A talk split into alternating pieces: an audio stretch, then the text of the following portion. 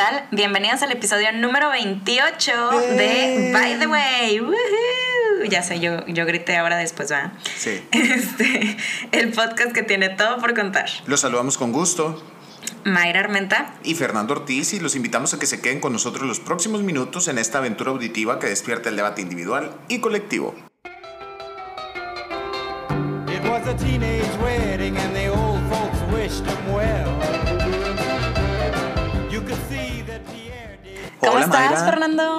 Ay, qué, ¿Qué, qué animosos los dos. Sí, wow. Teníamos ganas de grabar. Sí, generalmente, amigos, by the way, siempre es empiezas tú, empiezo yo. Hoy los dos quisimos iniciar. Es que estamos grabando en Azueto, Mayra. Sí, creo que es eso, ¿eh? Te da pilas, ¿no? El despertarte a media mañana.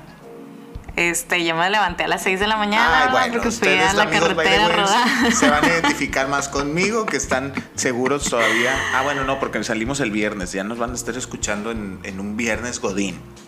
Sí. ¿Cómo Ya es viernes. eh.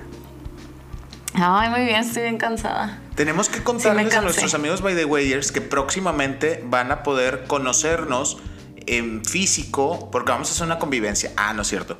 Porque nos invitó nuestro buen amigo Eric Rodríguez, a quien le mandamos un saludo, a grabar un episodio de su podcast. ¿No es así, Mike? Sí, y es como también un canal de YouTube. Entonces nos estaban grabando nuestras caritas mientras estábamos eh, grabando el podcast. Entonces va a estar entretenido.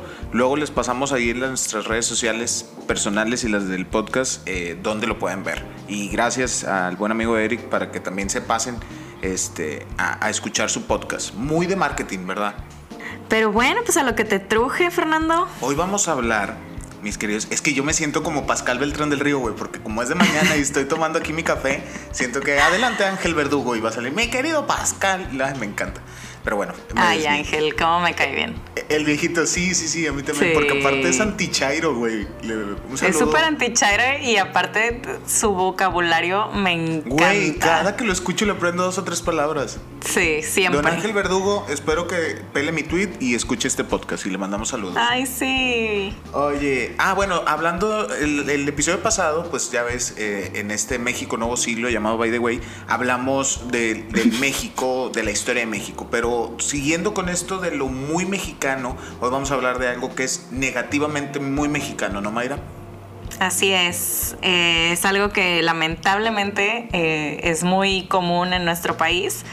Este, en este mes de septiembre, algo que no festejamos de nuestro país y creo que normalmente también eh, podríamos decir que es de Latinoamérica, ¿no? Sí, sí, sí, sí. Y eh, es algo muy arraigado con nuestras culturas y nos referimos al machismo, tratando de abordar desde una perspectiva muy, muy mesurada, este, pero que empezar a hablar de estos temas, porque durante, ha existido durante toda la vida, pero creo que a raíz de que te gusta, unos 15 años para acá, realmente eh, no solo se ha hablado, sino que se ha actuado en contra del machismo.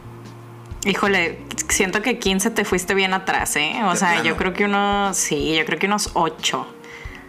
Eh, Lo cual quiere decir que eh, apenas estamos despertando para tratar de erradicarlo. A lo mejor nuestra generación ya, como lo decía cuando las eh, el, el etiqueta mesta, a lo mejor nuestra generación ya, ya, ya se jodió, por así decirlo, pero podemos mejorar para las siguientes generaciones. No, creo que sí podemos ser agente de cambio, fíjate. Este, pero bueno, por ejemplo, un poco de, de, eh, viéndonos técnicos, la definición de machismo de la RAE es actitud o manera de pensar de quien sostiene que el hombre es por naturaleza superior a la mujer. Por O naturaleza. sea, por naturaleza, ajá. Y es una forma de sexismo caracterizada por la prevalencia del varón. Ok. Estamos hablando de que es algo que se vive muchas veces, creo, sin darnos incluso cuenta. Ah, claro. Y hay, un término eh, para este machismo, digamos, normalizado. Hace 30 años, el psicoterapeuta, un psicoterapeuta argentino, Luis Bonín, este, usó este término por primera vez y lo llamó micromachismos. Esta frase que ahora está tan, tan, no de moda, pero de, que se- de la que se habla tanto y que es bueno, bueno, yo considero que es bueno que sobre todo las mujeres nos digan a los hombres o incluso entre nosotros mismos obviamente que podamos identificar esos micromachismos que a veces pasan o que a veces no, los justificamos Mike como, ah bueno, pues es que es parte de la cultura. pero pues la cultura es- viva y se puede ir cambiando, entonces deberíamos de ir cambiando estos micromachismos. Me encanta eso que digas de que la cultura es viva y va cambiando. Eso me gustó.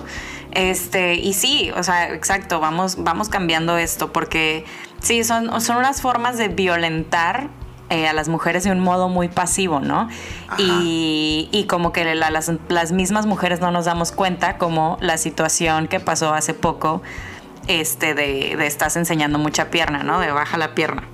Ah, claro, que esto fue, bueno, cabe aclarar que ese comentario, que todos sabemos quién lo dijo, que no vale ni la pena ni mencionar su nombre para no Nah. hacerle promoción a este tipo, eh, eh, fue el que nos motivó a ti y a mí a hacer eh, este podcast, ¿te Este, este podcast, sí. Este episodio. Este, porque por ejemplo, o sea, hay, hay diferentes tipos de, de frases y micromachismos y comportamientos, ¿no? Pero uno de los más comunes es, por ejemplo, desde los restaurantes. O sea, si la mujer pide eh, un plato de carne y el hombre pide una ensalada, van y le sirven la ensalada a la mujer porque la mujer siempre se debe de cuidar su línea, ¿no? Este, o si uno pide cerveza y el otro pide un cóctel, que eso también es un poco como como raro eh, hacia el hombre, ¿no? O sea, el hombre también tiene derecho a pedir un cóctel, o sea, y no pedir cerveza. Es que es lo que no nos damos cuenta, que el machismo eh, a- a- puede afectar sí a las mujeres, pero también a los hombres, güey, porque entonces los hombres necesitamos cumplir con ciertos estándares que dicta la sociedad para realmente eh, parecer hombres, ¿no? Que de hecho, fíjate que hay un estudio, este, bueno, es- fue un informe de la Organización Panamericana de la Salud que concluyó que uno de cada cinco hombres muere antes de los 50 años por conductas machistas. Hombres. Precisamente hombres, precisamente por querer eh, llegar a estos estándares, ¿no? Este, y eh, ya sea por suicidio, homicidio o adicciones. Claro, porque muchos, ¿cuántos no empezaron con, con alguna droga nada más por el, ándale, no seas joto? Exacto. Pruébalo, pruébalo. Eh, Güey, eso te puede hasta matar.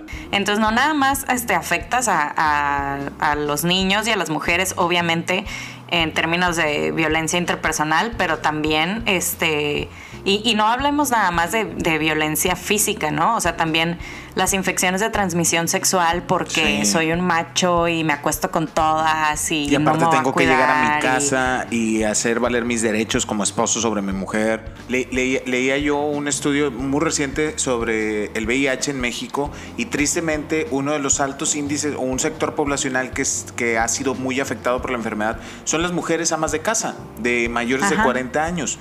Y, y se ponen tristes, Le- leía el testimonio de una doctora que decía, pues es que cuando yo les doy la noticia se ponen tristes y lloran mucho y se enojan porque ellas no han tenido relaciones con nadie más que no sea su esposo.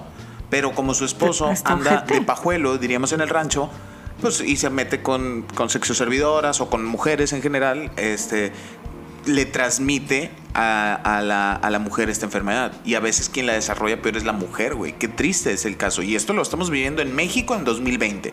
O sea, no nos Sí, no. asustemos. No, está horrible. O, o los embarazos impuestos, o sea, a las niñas, a las adolescentes, de que, ah, no, pues yo quiero un niño y tú me lo vas a dar. O, ah, salió niña, pues hasta que salga el niño, porque yo quiero mi varón. O sea, hay muchas cosas de violencia eh, machista que no nos damos cuenta. Otra, por ejemplo, que me choca es el, que- el pensar que la, la forma que se viste una mujer justifica un acoso, ¿no? O sea, porque a mí me pasa mucho cuando voy corriendo, por ejemplo. Obviamente no voy a salir corriendo en eh, pants y... Digo, vivimos en Monterrey, ¿no? Que hace 34 grados de repente en las mañanas a las 7 de la mañana. sí, sí, Entonces, obviamente voy a salir a correr en un short y una camiseta normal. Ah, no, que son pues, los o sea, apropiados para ese tipo de actividades, güey. O sea, ni siquiera está fuera de lugar. Exacto, no, y no debiera de estar nada fuera de lugar nunca. Ah, ok. O sea, tú lo estás diciendo, no, no está fuera de lugar. ¿Por qué estaría fuera de lugar en otro tipo de situación? Ajá. Digo, obviamente en un evento tipo con etiqueta o así, pues ok, ¿no? Si estás fuera de lugar. Pero si me quiero ir hacia el súper, ¿qué tiene de malo también? ¿Sabes? Pero ya sabemos las mujeres y es, es algo que tenemos que cambiar, que a fuerza nos van a gritar, que a fuerza nos van a decir algo. O sea, te- y es así como que, ay, qué flojera, pero pues ya sé qué va a pasar. ¿Por qué? O sea, ¿por qué tenemos que tener esa mentalidad? Porque se Que yo sí normalizó soy el, el ataque hacia las mujeres. Exacto.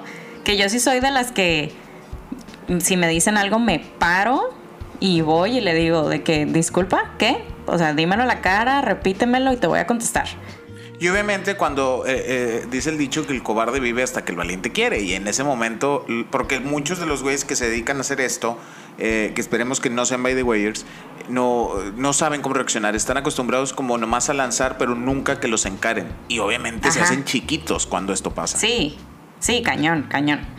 Entonces, y siempre les digo de que no lo, no lo hagas, o sea, ¿cuál, cuál es tu problema? Tipo, ¿para qué? ¿Qué ganas? No, ya cállate. Pero bueno, este, otro tipo de machismo, por ejemplo, es que el hombre no se implica en las tareas domésticas o familiares o con los niños o con los hijos o con lo que sea porque no sabe, no sabe cómo hacerlo o porque ella lo hace mejor. Típico, o sea, ay, es que yo no sé barrer, ay, es que tú, tú barres mejor, tú limpias mejor el baño. Pues aprende, güey. O sea, Sí. porque, y, y es algo, eso sí creo que viene como muy arraigado de nuestra cultura, digamos, o, o nuestra educación familiar. Y es que tristemente, o por desconocimiento tal vez, son las propias madres y abuelas de nuestra generación, o sea, las mujeres eh, X y las mujeres baby boomers, no, son, si mal no recuerdo, las que propiciaron eh, en mucho esta, estos machismos, porque ellas mismas fueron, eh, pues tú no, tú no haces porque eres hombre, ¿cómo vas a, ahora las hermanas, ¿no? Si había hombres y mujeres en la casa, pues las hermanas le servían a los hombres de comer, levantaban la mesa, barrían, trapeaban, y entonces sí genera una inutilidad en la que, me- en la que yo mismo me incluyo, pero es, es lo que decíamos al inicio, necesitas poder eh, cambiar, no, no nada más visibilizar estos hechos, sino también cambiarlos. Y creo que es fuerza de voluntad de muchos el que podamos ir cambiando este tipo de cosas, ¿no crees? Sí, sí, o sea, definitivamente es fuerza de voluntad y es querer hacerlo, ¿no? O sea, y... Y, no sí justificarse creo- por, por el hecho de que ella le hace mejor o porque ella es la de la casa. No, para nada. M- menos yo creo que en, en nuestra generación que ya los dos empezamos a trabajar, ¿no? O sea, porque Ajá. antes a lo mejor si su acuerdo como pareja es, bueno, tú te encargas del hogar y los niños y yo trabajo y los dos están a gusto con eso, pues ok, pues adelante. Pero ahorita pues yo creo que ya es un 50-50, ¿no? Que lo hablábamos también cuando, cuando tocamos el tema de los hijos este, y, del, y del homeschooling, ¿te acuerdas? De, de Sí, cómo para las mujeres, tal, mucho por, este, eh, por estos micromachismos, se les está cargando muy cañón la mano eh, con esto de la pandemia. Eh, y lo platicaba con una amiga ayer, dice, que- porque ya, ya mandaron el oficio de que ahora sí ya vamos a regresar. Y, y- y era de que, güey, ¿cómo le voy a hacer con los niños? Este, porque quieras que no, la responsabilidad histórica de educar a los niños cae en la mujer. Pero pues yo creo que es un buen momento como para replantear eso, ¿no? Y a ver, Ah, que claro. caigan los dos. Aunque sí hablaba, fíjate, con, con una amiga que ya es mamá, este, porque pues yo en, en ese punto, pues yo no sé. Entonces sí le pregunté de que, oye, pues dime qué, qué, qué opinas tú del machismo. Y aparte ella es como muy feminista. Sí me dijo de que, no, pues... O sea, como que, ajá, lo natural es que caiga en las manos de la mamá e incluso se lleva hasta el trabajo. O sea, si ella me dice, yo he pedido un aumento y es como, ay, pero así textual. O sea, ¿por qué insisten tanto en tu aumento? O sea, tu esposo pues gana bien, ¿no? O sea, pues él te mantiene. ¿Qué, qué, ¿Para qué quieres un aumento? Y es como, o sea, ¿qué? Tipo, pues mi trabajo lo vale. O sea, y Es ¿qué te importa lo que gane? del- Me importa. Exactamente, es, sea, independiente del esposo. Ajá, o sea, yo soy otra persona, o sea, ¿qué al caso con, con eso? O de que, ah, bueno, este, no te doy un aumento, pero, o sea, puedes trabajar desde casa para que estés más tiempo con tu hijo, porque pues eres mamá y eso quieres, ¿no? O sea, obvio. Entonces, pues, no te doy un aumento, pero te dejo trabajar desde casa. ¿Por qué?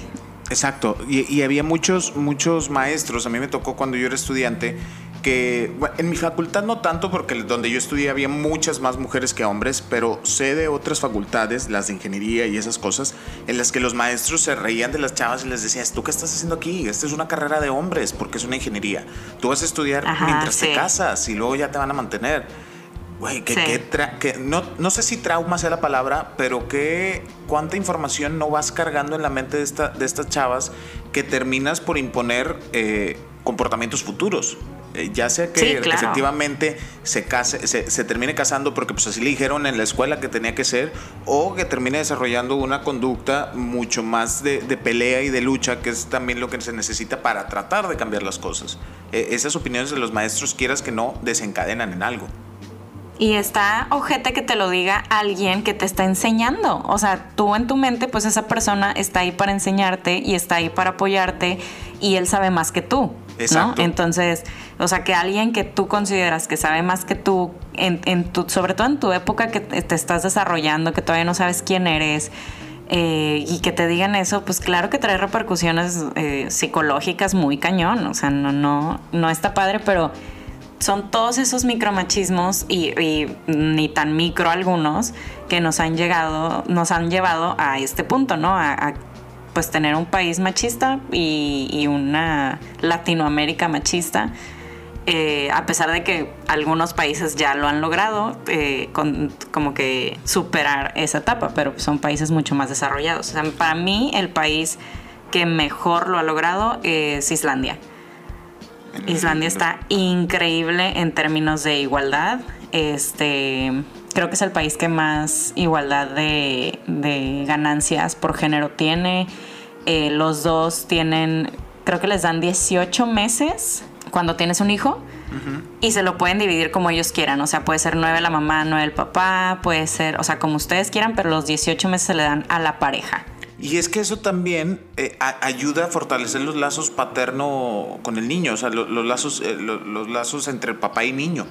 Eh, porque Claro. quieras que no, el niño, pues desarrollamos un apego con la mamá porque es quien está durante todo el tiempo de, lacta- de lactancia en cuanto a- al periodo vacacional o de gracia que se les da en el trabajo. Y el que los pueda aprovechar el hombre, pues también, también beneficia, ¿no crees? No, sí, súper. Y, y creo que va cambiando esa mentalidad también hacia los papás, ¿no? O sea, los nuevos papás que están siendo ahorita, pues ya también les interesa eh, ser parte de la vida de sus hijos. Pero lo que sí eh, me comentaron mis, mis amigas eh, mamás es que como quiera, o sea, por más 50-50 que digas, no, vamos a hacerlo súper igualitario y los dos somos los papás y bla, bla, bla, por más que, o sea, se pongan de acuerdo en eso, siempre como que la planeación de todo cae en la mamá. Sí. ¿Sabes? O sea, como el niño ya no tiene ropa. Eh, hay que cocinarle para la semana que entra porque no sé qué. eh, hay que comprar no sé qué porque no sé qué. Entonces, como que si al papá no le dices, oye, tu hijo ya no tiene ropa, el papá como que, ah, pues, pues No es se da que, cuenta. pues tú lo haces, ¿no? O sea, como que es tu parte. Pu- Pues no, es que quedamos que era de los dos. Entonces, puta, siento que hay, hay millones, millones de pequeñas luchas que tenemos que ir ganando, ¿no? Para como superar este machismo.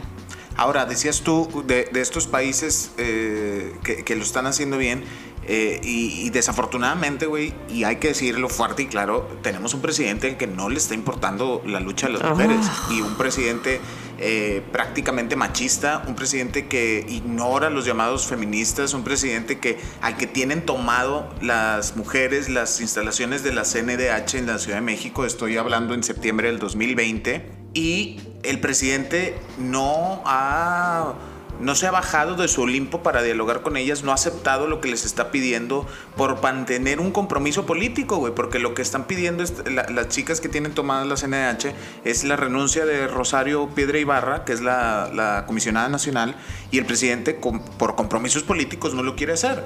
A eso añádele las, las otras peripecias que ha hecho el presidente, como declarar, por ejemplo, que el 90% de las llamadas sobre violencia contra las mujeres son falsas, que lo hizo en mayo, y, y- y denigrar constantemente el papel de la mujer, habla de un presidente que esta 4T, yo te puedo decir que no es feminista. No, ni siquiera las está tomando en cuenta. Yo no me voy a meter en ese tema porque ese presidente de ustedes, no mío, este, no le importa ni madres nada, no nada. O sea, le importa quedar bien con sus políticos que no sé quién fregados y, y con sus caprichos. Y ya, es todo lo que le importa a ese güey. Tristemente, y para cerrar el brevísimo corolario político, no nos sorprende porque elegimos un señor de 70 años. O sea, son otras ideas. Y en la boleta hubo una mujer, de- recordémoslo, y jóvenes, gente más joven. Entonces, pues bueno, el pueblo tiene el gobierno que merece. Mayra, fíjate, retomando el punto, eh, creo que un paso importante se da, y aquí voy a platicar un poquito de mi experiencia personal, cuando uno empieza a reconocer ciertos machismos o micromachismos. Eh, creo que la primera vez, ahora que, que surgió todo este movimiento del Me Too y que tristemente se apagó mediáticamente con la llegada de la pandemia, porque tú te has de acordar que a principios de marzo estaba muy vivo el tema, hasta que, Sí. que llegó coronavirus, eh, pues yo como que empecé a sensibilizarme del tema y a darme cuenta de algunos micromachismos que tengo.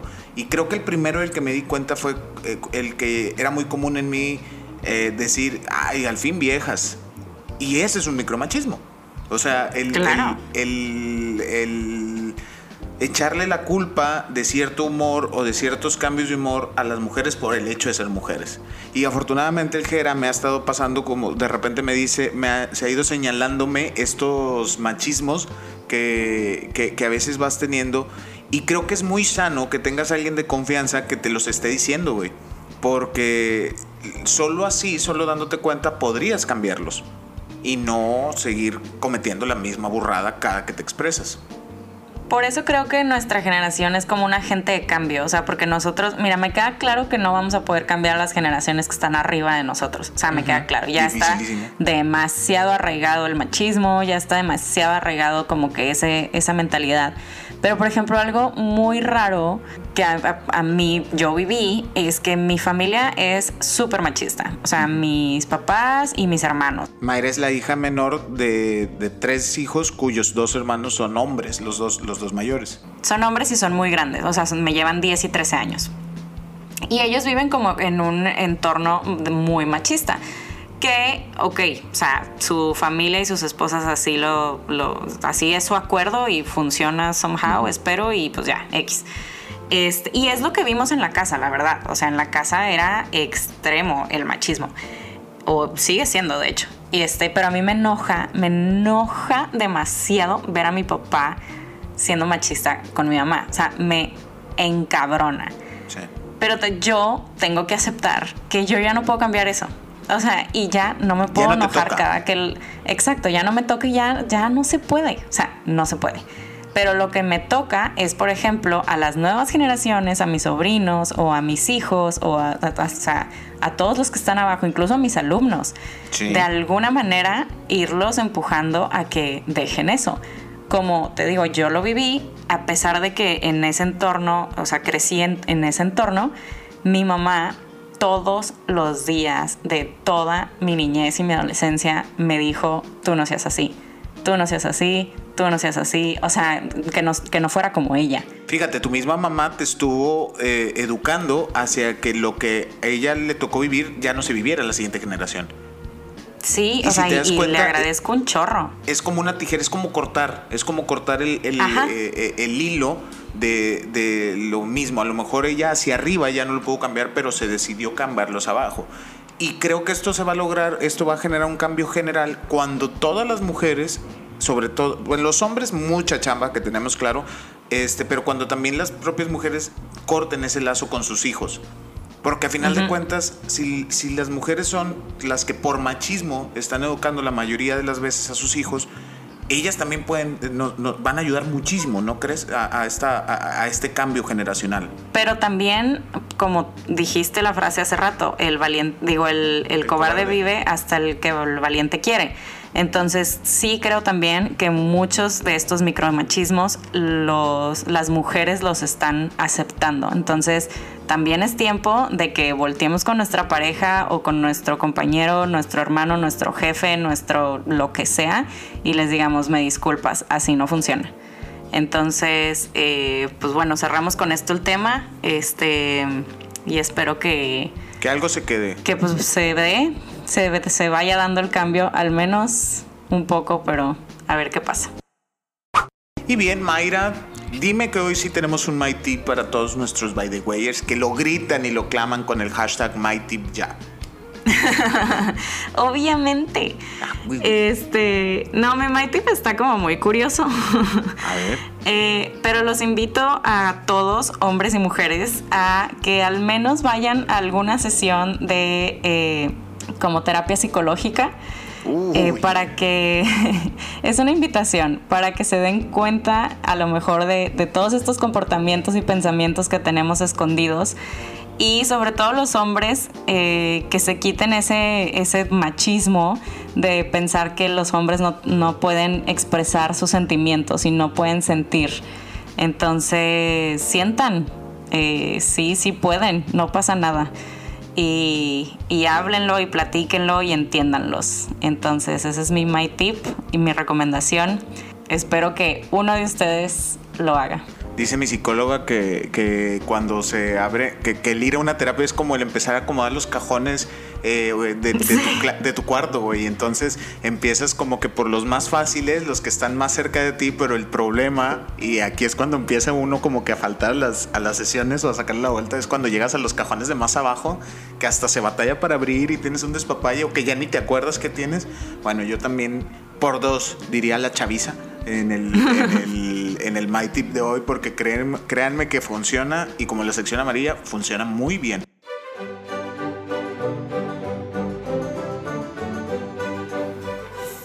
Fernando, en este mes patrio, ¿qué tienes para nosotros? Soy como, Hoy- como una robot. Co- no, como, como, como la voz de las terminales de autobuses, güey. ¡Ay, sí, ándale! Autolíneas ADO Fernando. anuncia su siguiente salida Macuspana. Ay, no, a Macuspana no quiero ir. Terminal 2, por favor. Ándale, Adelante. Hoy les quiero platicar, siguiendo con esto histórico, que aparte, pues ya ven que es lo que medio se me da. Eh, hay un, una, cuando fui a Veracruz por primera vez, todos los veracruzanos, saludos a nuestro club de fans de ella, hablaban de la cuatro veces heroica ciudad de Veracruz y la cuatro veces. Y dije yo, ¿y por qué es cuatro? O sea, no es una, no es dos, tres, cuatro veces heroica es, es el puerto de Veracruz. Y dije yo, ¿por qué? Pues me puse a investigar y es lo que les quiero compartir hoy. Resulta que, el, que Veracruz, el puerto de Veracruz, ha sido cuatro veces defensora del país, güey. La primera fue en 1826, una vez que se consigue la independencia. Bueno, pues en, San Juan de Ulúa estaban las últimas fuerzas españolas, güey. Y los, los, los veracruzanos los derrotaron ahí en San Juan de Ulúa y por eso se, se consagró la primera vez que fue heroica Veracruz contra los españoles. Luego en 1938, cuando la intervención francesa, también en Veracruz fueron, fueron bombardeados por los franceses y los veracruzanos defendieron el puerto. No ganaron, pero lo defendieron fuerte, por así decirlo. Entonces la segunda vez fue contra los franceses. La tercera, diría la Paquita la del barrio, fue por capricho. Ah, no es cierto, fue por placer. La tercera fue en 1847 cuando nos defendimos de los cuando nos defendieron, mejor dicho, de los estadounidenses eh, cuando los niños héroes y todo esto, que después les platicaré de los niños héroes. Y la cuarta fue en 1914. ¿Cómo? Espérame, ¿los niños héroes no estaban en, en Ciudad Es- de no, México? No, sí, en Chapultepec, pero para que el ejército est- estadounidense llegara hacia Chapultepec, pues entró por Veracruz. Pasó. Ah, ah, ok, ok. Entonces por eso, por eso también ahí defendieron lo- los veracruzanos, este, pero pues también ganaron eh, y le dieron el tercer heroico a Veracruz. Y el último, fue en- el último fue en 1914, cuando los Estados Unidos, aprovechando que México estaba en, en la revolución, decidió tomar Veracruz sin una declaración de guerra, güey. Woodrow Wilson, que era, que era el ¿Qué? mariscal. Ajá, en 1914 tomaron Veracruz, tomaron la aduana y estuvieron ahí siete meses. Tuvieron, tuvieron capturado Veracruz siete meses en lo que desconocían a Huerta, eh, a Victoriano Huerta, y le entregaron el puerto a Venustiano Carranza. Por eso, si ustedes han ido a Veracruz, ahí afuera de la, de la aduana, del edificio de la aduana, tienen una estatua grandota de Venustiano. Entonces Veracruz resistió esas cuatro ocasiones contra los españoles, contra los franceses y dos veces contra los estadounidenses y por eso es la cuatro veces heroica ciudad de Veracruz. Y bien, es así como terminamos con un episodio más. Los invitamos a que nos compartan sus opiniones sobre este eh, todavía tabú tema. ¿Han sufrido algún tipo de machismo sin darse cuenta? ¿Han sido o son machistas y no lo sabían? eh, ¿creen que la gente exagera cuando hablamos de términos micromachistas y machistas o que sí son reales? ¿Cuántos micromachismos encontraron en ustedes mismos, amigos by the wayers, hombres sobre todo, durante este podcast? Cañón. Déjenos sus comentarios y cuántos encontraron, porque estoy segura que alguno han de haber encontrado Tres, cuatro, en nuestras redes sociales, arroba btw.podcast y en nuestras redes personales, arroba mayarmenta. y arroba Fernando Ortiz G. Y sobre todo, ya saben, mándenle este episodio a esa persona en la que pensaron mientras nos escuchaban. Fulanito, Menganito y Machistín deben de escucharnos. Y bien, transmitiendo separados, como ya es costumbre en esta pandemia, desde Monterrey, Nuevo León, le ponemos pausa a esta conversación y los invitamos a que nos escuchen la próxima semana en otro episodio de By the way. El podcast que tiene todo por contar. Gracias, Mayra. Gracias, Fer.